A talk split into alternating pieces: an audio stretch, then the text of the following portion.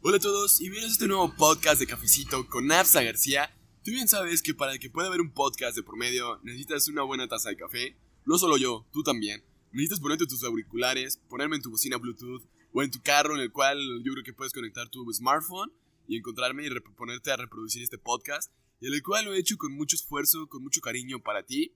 Porque el día de hoy quiero que empieces a simplificar tu vida, o sea que menos es más, más es menos, todas estas cuestiones del famoso minimalismo las iremos resolviendo. Digo iremos porque tengo el día de hoy de invitado a mi primo Robert. Robert, ¿qué tal? ¿Cómo estás? ¿Cómo va tu día? Muy bien, primo, ¿cómo estás tú? Gracias por invitarme, de verdad. De nada, de nada. Y el día de hoy te estás preguntando, ¿y por qué fregados invitaban a este cuate o qué pedo con él? o sea, él es una persona desde cual, desde que lo conozco, ha tenido la intención de ser monje budista, tibetano, alguna cuestión. Y tú sabes que cuando hablas del budismo hay varias ramas. Ahorita mejor no se las irá desglosando. Pero antes de comenzar, deja poner la intro y comenzamos.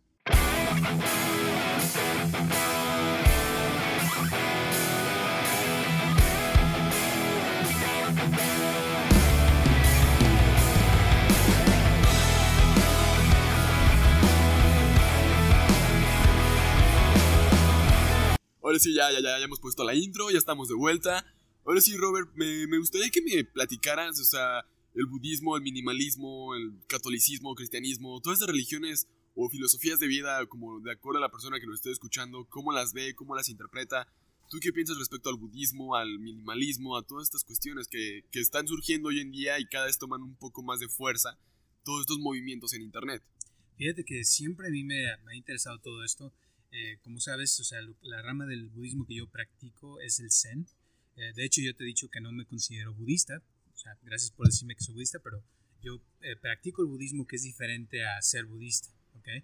y una de las cosas que, que, yo a mí me gusta mucho del budismo y del Zen sobre todo, es que si te pones a ver, por ejemplo, el Zen, cuando escuchas la palabra Zen, si por ejemplo le pones en internet, en Google, una sala Zen, te va a salir una sala vacía y tal vez con un sillón nada más y eso, eso sería como el minimalismo, ¿no? Como una sala exactamente lo que es.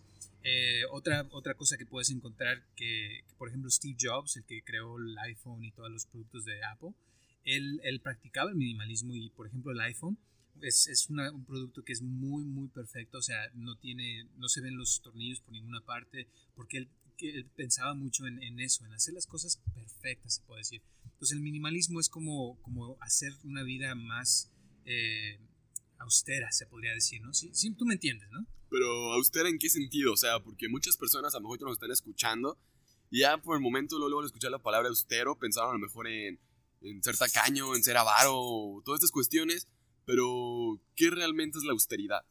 O sea, haz de cuenta, em, si tú eh, tienes tu, tu, este, tu vida, ¿no?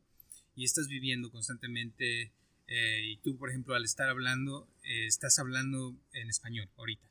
Y al estar hablando, eh, las palabras que salen de tu boca no eres tú el que está hablando realmente, sino está hablando tu mamá, tu papá, están hablando tus abuelos, toda la gente que conoces y toda la gente que, que ha pasado a través de tu vida. Y tú has aprendido de todos ellos y has agarrado cosas de todos ellos y con el tiempo te vuelves como un cacahuate engrapiñado que trae un montón de ideas y de cosas de tus padres. Y esa, eso, ese engrapiñado, ¿verdad? No es la esencia del cacahuate, sino que es algo extra. Ahora eso es con la parte espiritual y la parte psicológica. Ahora imagínate, si estamos así con esa parte, ¿cómo estamos también con la parte eh, material? A veces eh, guardamos cosas por años, que una camisa que nos gusta mucho, que un pantalón que tenemos ya con un montón de hoyos y lo seguimos guardando. A ti te pasa, ¿no? Pues sí, sí me llegó a pasar y todo hasta que descubrí el libro de Maricondo, La magia del orden. Ándale. Pero yo creo que ese libro es como que estuve leyendo en internet, investigando y todo. Y ese libro lo catalogan como el, ¿cómo se podría decir? Los primeros pasos hacia el minimalismo. Porque en el cual Marie Kondo tiene una serie en Netflix. En el cual he visto las historias de esas personas y todo. Yo, bueno, después de ver sus cuartos y casas y todo, digo que ya no tengo tanto desorden en el mío. Exacto. Pero es más interesante lo que ella propone en su libro, en el cual te dice si esta ropa, estas cosas, esta computadora, este celular, este libro, estas fotografías, este retrato, esta mesa, este sillón, esta sala, ya no te hace feliz, deséchala. Exacto, exactamente. Y muchas veces, o sea, si te pones a pensar, estamos hablando de poner orden, ¿verdad?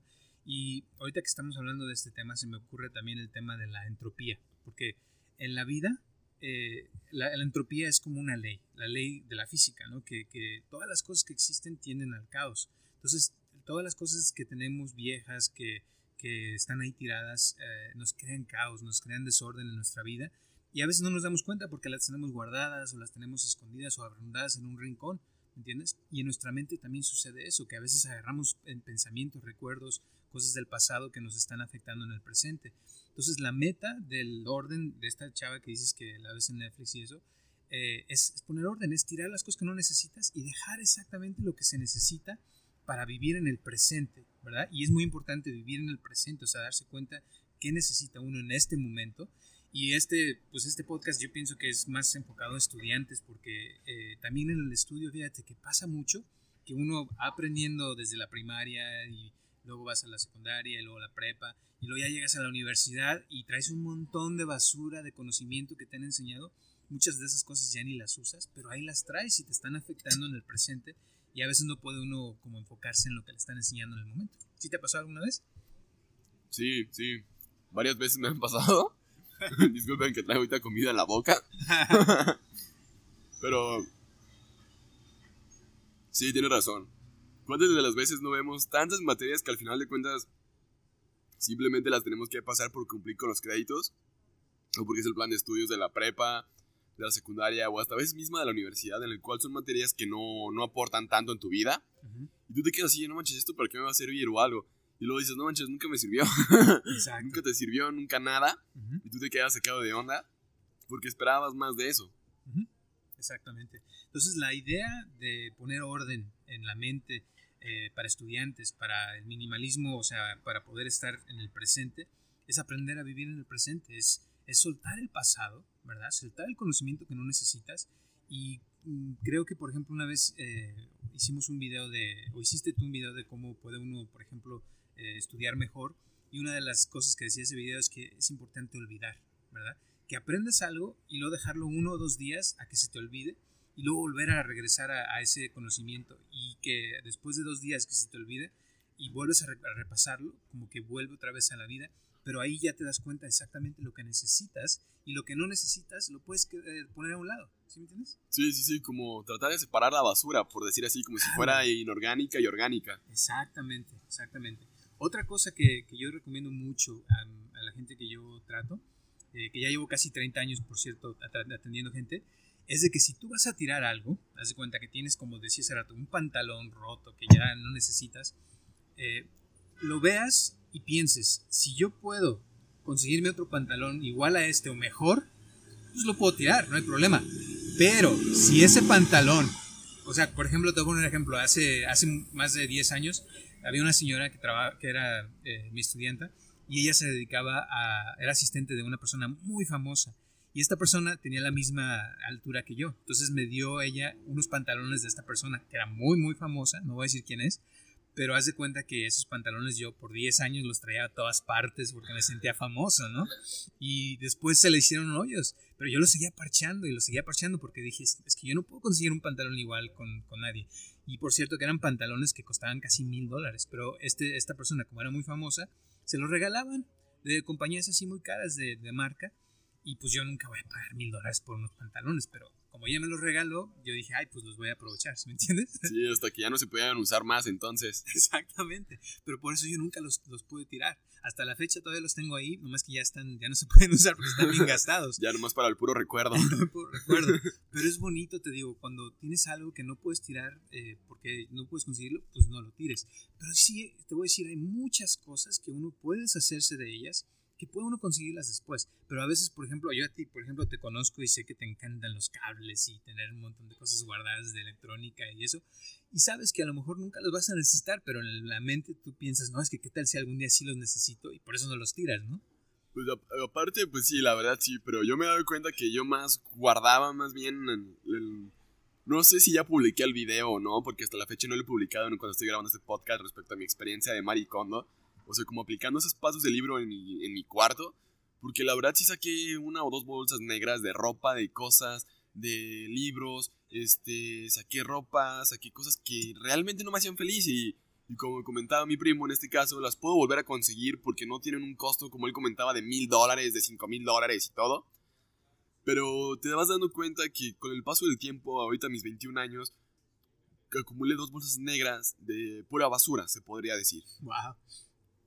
Pero, o sea, te quedas impactado y todo. Si yo a mis 21 años tenía eso, ¿cómo va a estar una persona que tenga 60, 80 años que nunca ha desechado nada? Imagínate. Porque, por ejemplo, en la casa de mi abuela que tiene el pueblo en San Gabriel, muchos saben que aquí mi abuela es de San Gabriel, bueno, mi abuelo y mi abuela y todo ese rollo, por los videos que he hecho de las fiestas y así, se darán cuenta que la gente en el pueblo les gusta mucho acumular, es la verdad.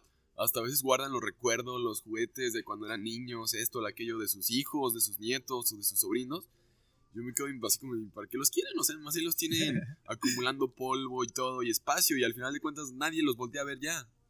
Sí, ya me acordaste de mi abuela, que también es de San Gabriel, y ella cuando yo iba siempre en los, en los veranos a quedarme ahí a San Gabriel por dos, tres meses, y hace cuenta que eh, iba a la escuela y conocía a todo el mundo, ¿no?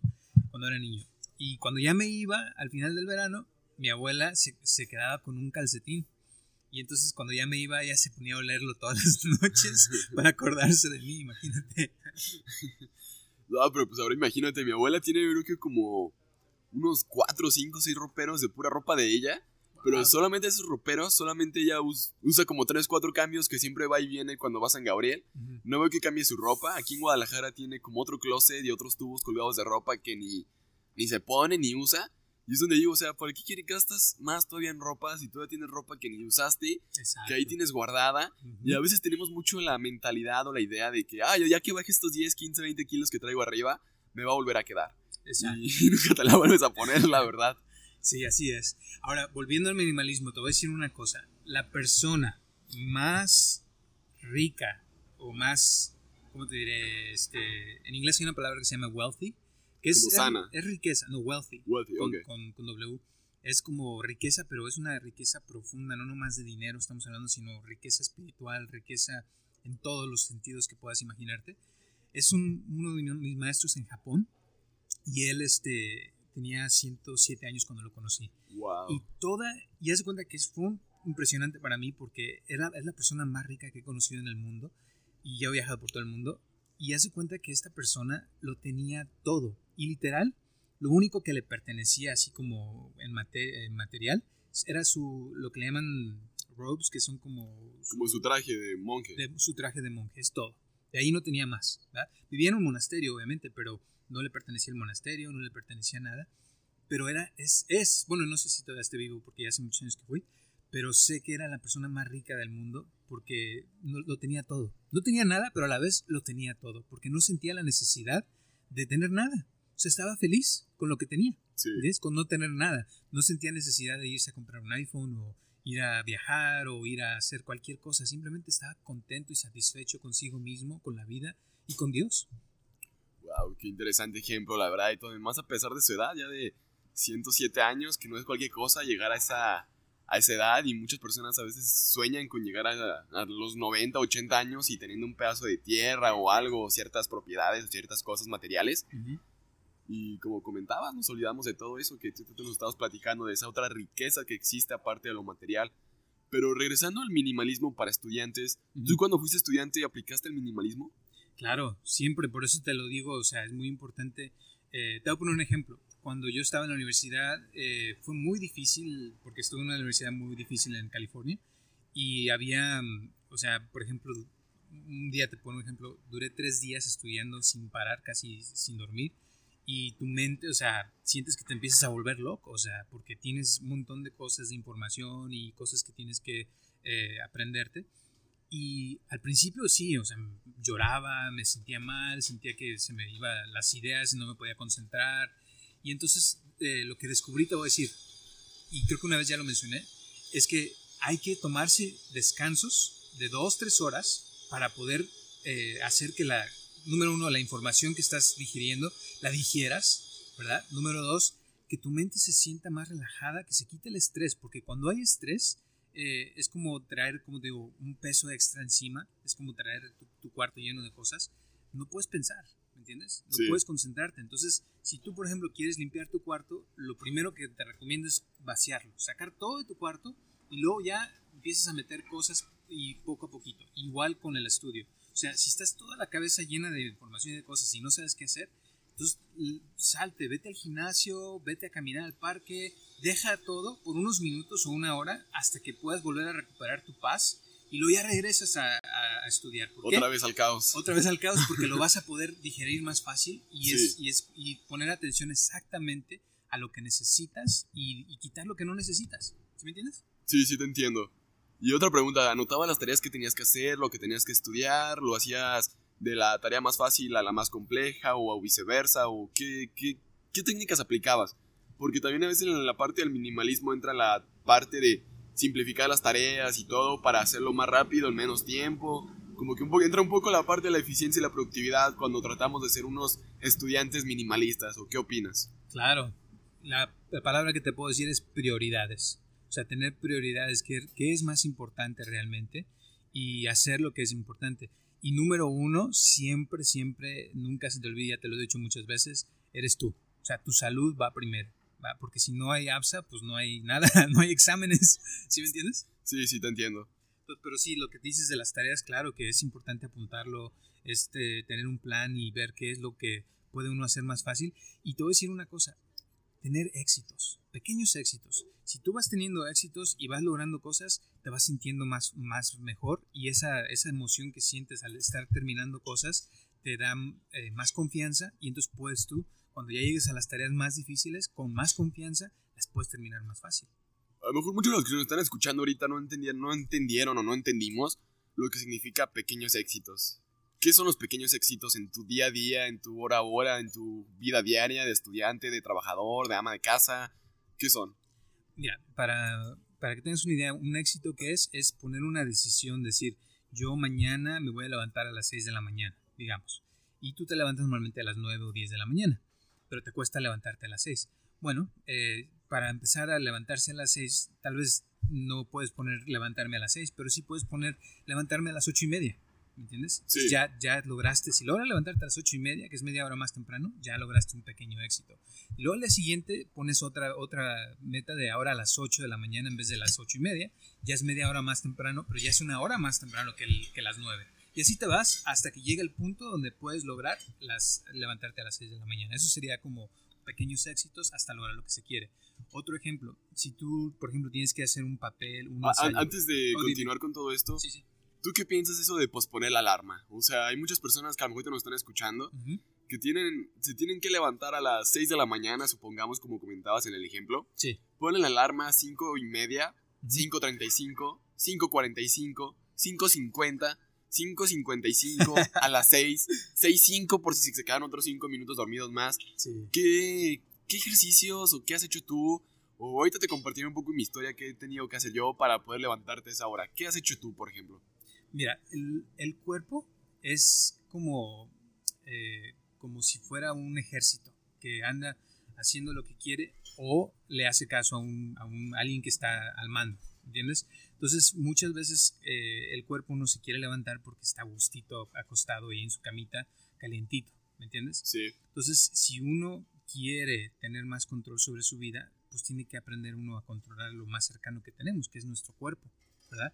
Entonces, yo lo que he practicado toda mi vida desde que tenía como 8 años es la meditación. Meditar es poder sentarse sin moverse, por, empezando por 5 minutos al día, si no puedo no hacerlo más, y entonces ya uno empieza a tener control sobre el cuerpo. ¿verdad? Y que los que están escuchando prueben cinco minutos si pueden. Si pueden más, adelante. Yo, yo más o menos, para que des una idea, medito de cuatro a seis horas diario, porque yo atiendo mucha gente que medita. Y haz de cuenta que al estar meditando tú vas obteniendo más control sobre tu cuerpo. Y entonces cuando ya suena la alarma en la mañana, pues ya te levantas, te despiertas y se acabó.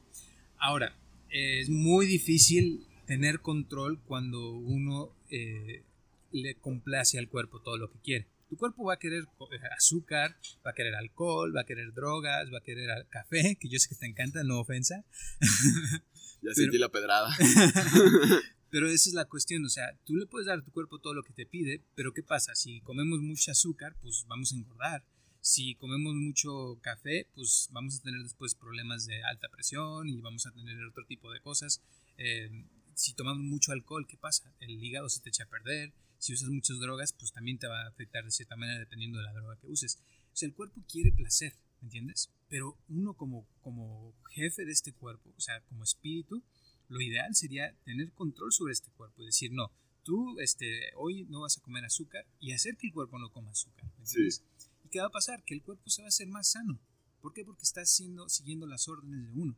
¿Y qué va a pasar si te levantas a las 6 de la mañana? Pues vas a tener un día más, más productivo. ¿Y por qué? Porque estás teniendo control sobre tu cuerpo y sobre tu vida. ¿Sí me entiendes? Sí, sí te entiendo. Entonces, primeramente que nada, los que pues ponen la alarma y todo, ¿les recomiendas tener control sobre su cuerpo? Tener control sobre su cuerpo y empezando por 5 minutos diarios. Y sobre todo te digo, pequeños éxitos. O sea, si te propones levantarte a las 6, pero no puedes levantarte a las 6, ponte 6 y 1 de la mañana, para que sea un minuto, aunque sea de diferencia.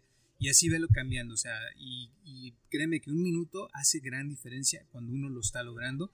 Y como iba a decir de ese rato también con las tareas, si tienes tareas que son muy difíciles, empieza con una pequeña parte de esa tarea, córtala en pedacitos. Ya, ya, ya hemos dicho que el, el, la razón número uno que fracasa la mayoría de la gente en, en sus propósitos o en sus metas es porque no corta sus metas en pedacitos.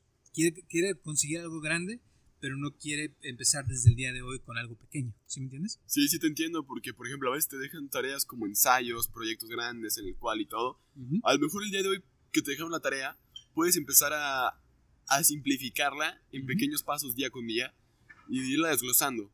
Y sabes que a lo mejor al final del semestre, que podría ser el primero de diciembre, supongamos, ya vas a tener el trabajo concluido a tiempo y no te vas a ser estresado, no nada, por no haberlo hecho el día que te lo dejaron porque no procrastinaste y no lo dejaste para después como a veces lo solemos hacer. Y también esa parte entra muy... En esa parte sí entra el minimalismo como tal. Porque estás tratando de simplificarlo. A lo mejor el día de hoy tienes que a lo mejor diseñar algún trabajo o algo y el día de hoy te agarras el puro diseño, el puro boceto. El día de mañana ya haces otra tarea, otra tarea, otra tarea, otra y otra. Y hasta que todas esas mini tareas hacen en conjunto el proyecto que estás deseando hacer. Exactamente. ¿Y tú qué haces para despertarte temprano? Yo sé que a veces madrugas, ¿eh? Pues fíjate que a veces sí madrugo y hay días que no. Es bastante difícil. Durante septiembre me traté de proponer el como levantarme todos los días a las 5 y media de la mañana. Uh -huh. La verdad no he podido uno o dos días. Me ha costado mucho trabajo porque a veces llego algo tarde de mi, de mi escuela. Y en la noche prefiero dejar acomodado, por ejemplo, que los dulces, la mochila del gimnasio, tratar de organizar a mejor las tareas y trabajos que tengo que entregar respecto a guardarlos en el, la mochila y todo, porque a veces pasa que se me olvidan. Y me di cuenta que si me dormía como a las, supongamos, 11, 11 y media, me quedé levantar a las 5 y media de la mañana, la verdad no podía porque me sentía cansado, no me sentía descansado. Y en todo el día me sentía como todo el día dormilado, como modo zombie. Y dije, bueno, si no puedo a las 5 y media, primero 6 y media. 6 y media de la mañana. Uh -huh. Ok. Uh -huh. Y aparte, o sea, a veces tenemos la típica idea de que si nos levantamos a las 4 o 3 de la mañana y todo, que como, según eso, como los CEOs de grandes empresas, vamos a poder conseguir grandes metas, grandes resultados y todo, bla, bla. Pero no todas las personas funcionamos de esa forma. O sea, no todos al levantarnos a las 6 de la mañana vamos a crear una mega empresa. Hay personas que su creatividad o su hora de trabajar y todo, a veces es, es, son el trasnoches, o sea, a las 12, 1 de la mañana, que se sienten según ellos más cómodos trabajando, más creativos, como con más energía. Uh -huh. Y hay personas que les gusta la madrugada, hay otras personas que les gusta el mediodía, otros en la tarde. Y yo creo que esta parte de levantarse temprano, pues sí es importante para sí. que te rinda el día. Claro. Y dependiendo si, en mi caso, que yo estoy en la tarde, prefiero un poco madrugar para poderme levantar al gimnasio, poder hacer tareas, desayunar, tratar de llevarme un día un poco más, la mañana como dirían, un poco más modo relajada, más tranquila, porque si no tendría que andar todo el día más en chinga, más apresurado si me levanto tarde. Fíjate que una de las cosas que ahorita me acordaste es de, de ¿Te acuerdas de Tim Ferriss? Sí, sí, sí, sí. me acuerdo. Eh, tiene un libro que se llama eh, La tribu de mentores, Tribal Mentors. Y me encanta, por ejemplo, una parte donde entrevistan a un CEO de una compañía muy famosa y hace cuenta que dice, no, pues por mucho tiempo, dice, mucha gente me decía que meditara, que me metiera este, a un lugar de meditación, que esto y que lo otro. Dice, pero a mí no me llamaba la atención la meditación. Yo decía, pues, ¿qué es eso? O sea, es, es aburrido, es sentarse y no hacer nada, bla, bla, bla, bla, bla. Dice, y ya por fin un día una amiga me convenció, dice, y ahí voy. Dice, se sentó, dice, no duré ni 10 minutos sin poder moverme, dice, porque sentí como la ansiedad de que me tenía que mover y hacer algo, bla. Dice, y en ese momento me di cuenta de que si yo soy el CEO de una compañía grandísima y tengo miles y miles de empleados, dice, y no puedo ni siquiera controlar mi propio cuerpo, ¿cómo voy a poder controlar a todas estas personas aquí enfrente de mí? Me dice. O sea, es muy difícil cuando uno no se puede ni siquiera controlar a sí mismo, ¿me entiendes? Por eso es muy, muy crítico e importante la meditación es muy importante eh, porque te crea orden en tu mente y al crear orden en tu mente es más fácil después crear orden a tu alrededor en tus, en tus cosas personales, ¿entiendes? Sí, sí te entiendo y todo. Y también creo que otra cosa importante a la hora de, de como un minimalismo en el, en el área estudiantil sería como de vez en cuando poner el celular en modo no molestar o modo avión para poderte concentrar mejor y enfocarte. Porque a lo mejor si esta tarea le ibas a dedicar una hora y al, de quitar las distracciones, le, vas a dedicar a lo mucho media hora, porque vas a estar concentrado en una sola cosa. ¿O qué opinas? Claro, eso me recuerda al, método Pomodoro, ¿no? Sí, la técnica de 25 minutos de trabajo y 5 de descanso, que es lo, como la forma más usual de trabajar. Claro, y es importante, así como haces eso de, de quitar distracciones, también quitar distracciones en la vida de cosas que uno hace, ¿verdad? Que, que a veces uno piensa que nos están dejando mucho pero que la verdad no, ¿verdad? Y hay otras cosas que podemos hacer y enfocarnos en eso que nos pueden dejar mucho más, ¿verdad? Por ejemplo, eso que te digo de la meditación. Es una tontería, ¿no? Sentarse. Pues, eh, ahorita, por ejemplo, eh, científicamente se ha comprobado que si te sientas al día 20 minutos a no hacer nada y realmente meditar profundamente, eh, te ahorras en, tu día una hora de tiempo, fíjate, porque estás concentrado. por 20 minutos tu mente se concentra, se calibra y ya cuando haces las cosas en tu día, lo haces con más intensidad, más concentrado y sabes hacerlo mejor. Lo mismo pasa en la vida. Hay cosas que si nosotros nos concentramos en, por ejemplo, en, una clase que es de la... Tenemos 10 clases, pero hay una que nos puede eh, como subir a otro nivel y nos concentramos en esa clase y las otras las ponemos a un lado, después las otras las podemos hacer más fáciles, ¿me entiendes? Sí. Porque te enfocaste en la que más te está dando y la que más te puede dar para el futuro.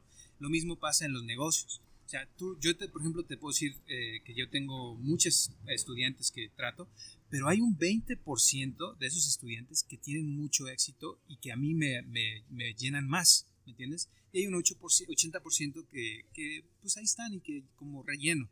Pero si yo me enfoco nada más en el 20%, yo puedo ganar muchísimo más que con el 80%, fíjate. Es como la regla del 80-20. El 80-20, exacto. Por eso es muy importante o sea, en qué te dedicas tu tiempo, enfocarlo, pero en cosas que te dejen más, que te den más amor, que te den más dinero, que te den cosas que te ayuden realmente a ser mejor persona. Ahora, por ejemplo, el Facebook y Instagram, a veces puede uno pasar horas ahí al día. ¿Y qué te deja? A veces no te deja nada. Pues, por ejemplo, yo tengo un compañero en la universidad ahorita y todo el rollo en el cual este, el otro día platicando con él y todo, me dice, oye, ¿cuánto tiempo pasas tú en pantalla? O sea, él me preguntó a mí. Sí. Yo le dije, no, pues, o sea, de manera promedio al día, según el celular, paso alrededor de 3 a 5 horas. A veces depende del día, porque a veces días que te la pasas más pendejeando y todo en el celular, la verdad no lo voy a negar. sí. O que te, a veces por el Waze, por Google Maps, por aplicaciones de movilidad, o pues por X y razón, ¿no? El punto es que cuando hablo con mi compañero y todo, él me dice que pasaba más de, de 8 a 12 horas viendo la pantalla de su iPhone, en este caso. Yo así me, yo me quedé en lo personal impactado porque si lo dejamos con el rango de valor más bajo, que es 8 horas, si multiplicaras 8 por 7 te da 52. Sí, 52. no, 56. No, perdón. Este 56, perdón, una disculpa, aquí es que estaba tan impactado que ni pude hacer bien la multiplicación. O sea, son 56 horas las que pasa pegado a su celular. Si lo convirtieras en días, te da alrededor de, que serán 3 días y unas horas aproximadamente. O sea, yo me quedé, no, como dos días y algo. Yo me quedé así como de, ¿qué? O sea, dos horas y media o casi tres días de tu vida pegadas en la pantalla de un iPhone. O sea, no manches, en ese tiempo pudiste haber aprendido un curso de vida de mí, pudiste haber leído un libro, pudiste haber hecho tantas cosas más que te hayan dejado algo más en tu vida. Y es donde a veces como estudiante uno no ve todas estas cuestiones que hay de por medio, en el cual a veces tomar un curso en Udemy, Coursera, Skillshare, o aunque sea para el currículum si estás buscando algún empleo, o quieres formar tu propia empresa, o quieres desarrollar algo, te puede servir bastante, porque al final de cuentas es conocimiento, conocimiento que te puede aportar algo más y no quedarte simplemente con lo que uno ve en la escuela, sino tratar de profundizar en algo más Y a veces no simplemente, ah, es que pues ya lo vi en la escuela, es que lo voy a ver aquí, lo voy a ver aquí. O sea, a veces la información que te dan en la escuela no está tan actualizada. Y es por eso que hoy tenemos recursos como el Internet, como YouTube, como plataformas o motores de búsqueda, en el cual podemos aprender mucho más de todo eso. Exacto. Ahora, una cosa que ya voy a decir antes de terminar, que, que pienso que es muy importante, eh, lo que dijiste estoy de acuerdo, y, pero sobre, sobre, todo pienso que es importante tener un propósito en, en, lo que se quiere aprender, porque sí, puedes aprender muchas plataformas, puedes aprender muchas, muchas técnicas de programación, pero ¿para qué lo quieres aprender? Tener un propósito, ¿me entiendes? ¿Quieres hacer un negocio? ¿Quieres crear una aplicación específica? Si tienes un propósito específico, lo vas a poder hacer. Te voy a poner un ejemplo. Un amigo mío que se puso a hacer una aplicación para su universidad, que, que hace cuenta que lo que quería era eh, poder tener los horarios de todos los restaurantes que estaban ahí y tener como un menú de qué venían en cada restaurante, porque no había nadie que le dijera y no había lugar donde encontrarlo, bla, bla, bla. Se puso a escribirla y ya después la, la tuvo en, en, dos semanas. Algo que normalmente una persona se puede tardar meses, ¿me entiendes? ¿Por qué? Porque él ya sabía exactamente lo que quería y como sabía lo que quería, aprendió lo que necesitaba aprender para eso y no perdió el tiempo aprendiendo cosas que no necesitaba. Entonces, ¿sí me entiendes? Sí, sí, sí, me imagino que la primera la hizo en papel y todo. Ya teniendo como el boceto de manera física, ya lo hizo de manera digital y todo, lo desarrolló más rápido. Y es por eso que te comento nuevamente que a veces tener un bullet journal, una libreta, un cuaderno donde puedas anotar lo que se te dé la pinche gana de ideas de lo que tengas que hacer. o sobre todo de ir desglosando este, metas, sueños, ideas, anhelos en pasitos pequeños y en los cuales puedes ir escribiendo día con día qué quieres hacer al respecto de eso. Y a veces es muy importante, y a lo mejor si el día de hoy no lo cumpliste o no lo hiciste, bla, bla, o pasó algo de por medio que no te permitió hacerlo, vuélvelo a regendar y vuelve a hacerlo. Y hasta que se vuelvan como a convertir un hábito, por decirlo de cierta forma. Y también hay aplicaciones como TickTick, Habitify, Habitify, Todoist, que pueden marcar como una racha del hábito que estás creando. Y eso como que te motiva, porque por ejemplo, si quieres leer un libro y le batallas mucho, y le pones leer libro a no sé, a las 7 de la mañana o leer libro a cualquier hora del día, pero lo le das y al día siguiente lo vuelves a dar, al día siguiente, te va a llegar una notificación en tu smartphone en el cual va a aparecer racha de 7 días de leer el libro, luego 8 días, 9 días, 10 días, hasta te vas motivando y si un día fallas, vas a volver a tratar de, de romper ese récord que tú ya tenías y te vas a seguir venciendo a ti mismo. Exactamente. Y hagas lo que hagas, hazlo con amor, porque el amor es la clave para hacer las cosas mejor. Eh, por ejemplo, si vas a tener un, como decía al principio del podcast, una sala y vas a tener un solo sillón, busca un sillón que te llene, que te haga feliz, que sea el mejor sillón que puedas tener y ya. ¿Sí me entiendes? O sea, dedicar la atención en las cosas que te hacen feliz y si pudieras hacer en tu vida, o sea, que tu trabajo sea hacer lo que amas y, y dedicarte a algo que te hace feliz con personas que te hacen feliz, es lo mejor que puedes hacer en tu vida y quitar todo lo demás que no se necesita. Ya para último cerrar, ya para el último cerrar este podcast el día de hoy, ¿algún consejo que quieras darles a toda la comunidad el día de hoy? O si el consejo más perrón que tengas para darles a todos el día de hoy. Que lo más importante en la vida es respirar. Respiren. ¿Por qué? Porque al respirar está uno haciendo que su vida continúe. ¿Me entiendes? Y al estar respirando, si tú estás respirando en estos momentos, no importa dónde estés, cómo estés, lo que te haya pasado en el pasado, no importa que las veces que te hayan traicionado, no importa lo que hayas fracasado, todavía puedes tener éxito, siempre y cuando sigas respirando. Entonces lo más importante en la vida que puede hacer uno realmente es respirar. No hay nada más importante porque ¿qué pasa cuando no respiras? No, pues te mueres. Exactamente. Entonces respiren, tomen el tiempo, o sea, en el, en el presente. Observen qué tienen en el presente.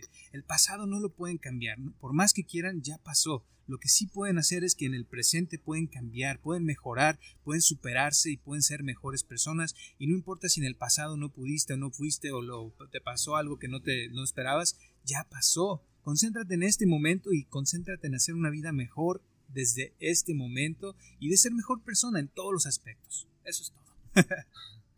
Bueno, esto ha sido todo por el podcast del día de hoy. Gracias por habernos escuchado. Nos vemos y los esperamos el próximo domingo a las 10 de la mañana. Me despido y espero encontrarnos por este medio la siguiente semana. Espero que tengas un estupendo día, noche, mañana. No sé qué hora me estés escuchando, no pasa nada. Oye, y sobre todo recuerda dejar tus valoraciones, 5 estrellas, algún comentario y sobre todo compártele este podcast a todos tus amigos estudiantes porque les puede servir demasiado. Y ahora sí, Nos vemos. ¡Chao!